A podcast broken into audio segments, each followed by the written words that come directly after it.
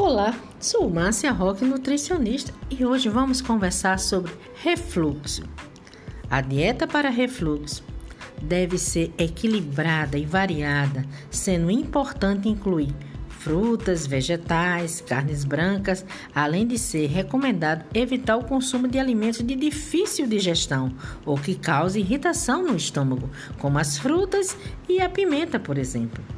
O refluxo acontece quando o ácido do estômago sobe para o esôfago e especialmente após as refeições, causando sintomas como queimação, dor ao engolir, regurgitação. O tratamento do refluxo consiste principalmente em realizar algumas alterações nos seus hábitos alimentares. Gorduras e alimentos evite cafeína, bebidas alcoólicas, bebidas gaseificadas, pimentas e alimentos com sabor de menta. Isso tudo irrita e causa refluxo.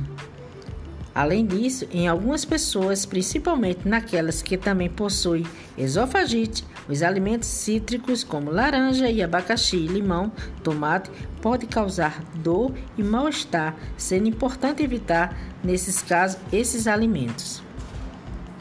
Os alimentos permitidos devem ser incluídos na dieta, são frutas, vegetais e também é aconselhado dar preferência ao consumo de carne com baixo teor de gordura, como frango ou peru sem pele, assim como os peixes, a clara de ovo, os produtos lácteos, seus derivados devem ser desnatados.